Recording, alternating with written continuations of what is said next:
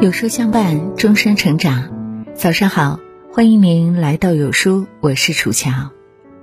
今天要和您分享的文章是《生命的最高境界》。如果你也喜欢这篇文章，记得点个再看。人生的最高境界：忙中不说错话，乱局不看错人，复杂不走错路。在忙乱中。难免会说错话，在乱局中难免会看错人，而在岔路口也会迷途走上歧路。可见，人生最难的是始终保持清醒。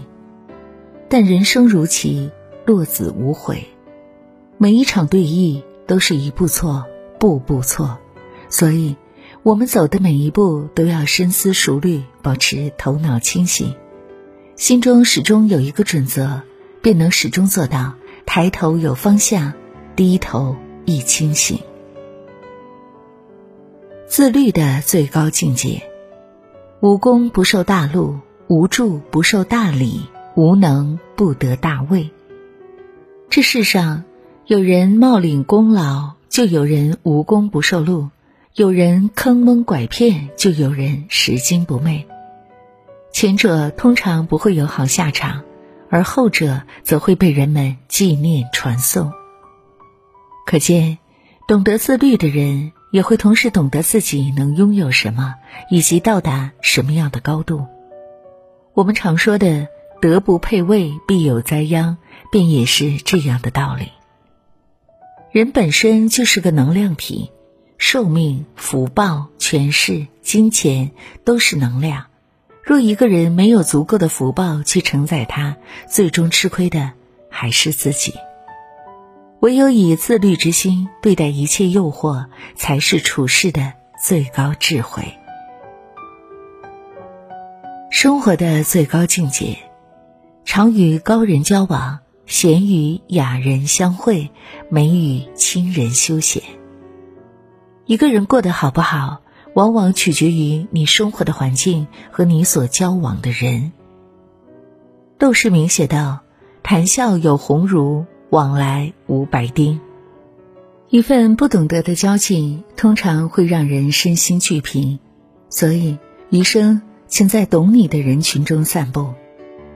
这世间这么多人，只要有百分之一的人懂你，足够了。汇聚到一起，力量就很强大。选择同频道的人在一起，人生会变得非常的简单快乐。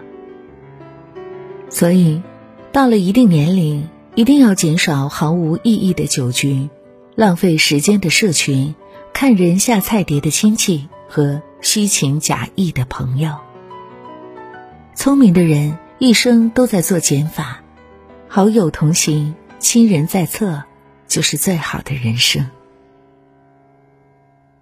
事业的最高境界，爱岗尽职无憾，养家小康无忧，自己开心无悔。成年以后，有人说自己的生活就是两点一线，除了工作就是家。有人觉得乏味，有人却乐此不疲。其实生活大都如此，枯燥无聊，但有趣的人却能将它过成一朵花来。他们对待工作充满了工匠精神，干一行爱一行，专一行精一行。他们对待家人总是笑脸相迎，而这样的人往往也是过得最开心幸福的。所以，如果生活不知怎么过，不如从这一点入手吧。荣誉的最高境界，你已远离江湖，江湖还有你的传说。对一个人最好的怀念方式是什么？许久不见，依旧想念。对一个名人最好的怀念方式是什么？他已离开江湖，江湖却依旧流传着他的传说。在我们之中，不乏有这样的人，大到那些我们如数家珍的历史名人，小到一个仗义助人的平头百姓。只要对社会产生了足够的价值。这样的传说便可以是任何人，也正因为有这些传说的存在，我们的世界才如此阳光可爱。喝酒的最高境界，你还知道他是谁，他已经不知道你是谁了。喝酒通常有两种结果，一种越喝越糊涂，一种越喝越清醒。而真正厉害的，便是那种越喝越清醒的人。其实他们并非千杯不醉，而是在明白自己能力的同时，给自己设了一个限度。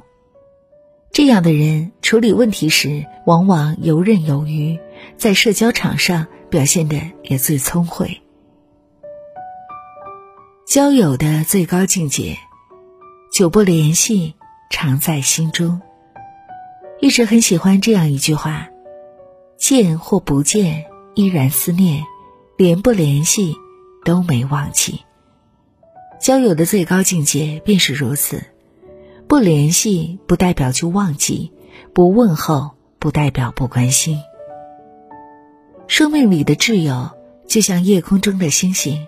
虽然不一定时时看到，但我们知道他们就在那里。那些真正的情谊，从来不会因为时间而搁浅，也不会因为不见而疏远。真正在乎一个人，也未必就要在一起。很多时候，不打扰也是一种在乎，不联系也是一种珍惜。我久未联系的朋友，天冷了。记得加衣，生病了记得休息。无论再忙再累，也一定要照顾好自己。爱情的最高境界，虽已白发苍苍，依然执手相视。爱是什么？余秋雨说：“爱是炊烟起了，我在门口等你；夕阳下了，我在山边等你；叶子黄了。”我在树下等你，月儿弯了，我在十五等你。我们老了，我在来生等。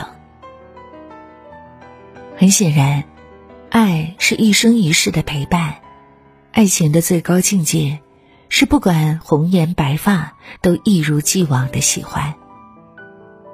有人说。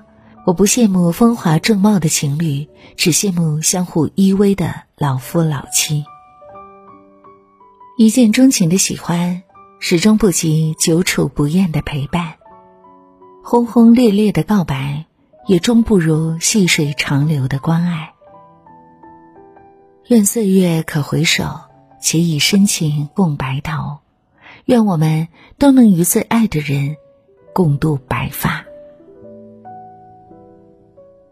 生命的最高境界，哭着来，笑着走。最初我们来到这个世界是因为不得不来，最终我们离开这个世界是因为不得不走。这期间的过程就是人生。没有容易二字，很多人的一生都在告诉我们，没有如意的人生，只有看开的生活。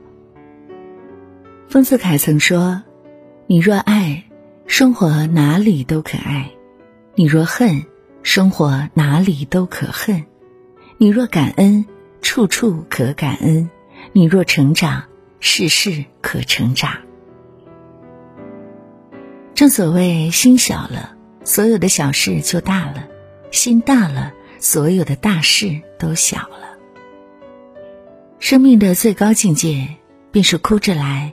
笑着走，所以即使生活坎坷，也要微笑面对。唯有豁达的心态，才能让所有难题迎刃而解。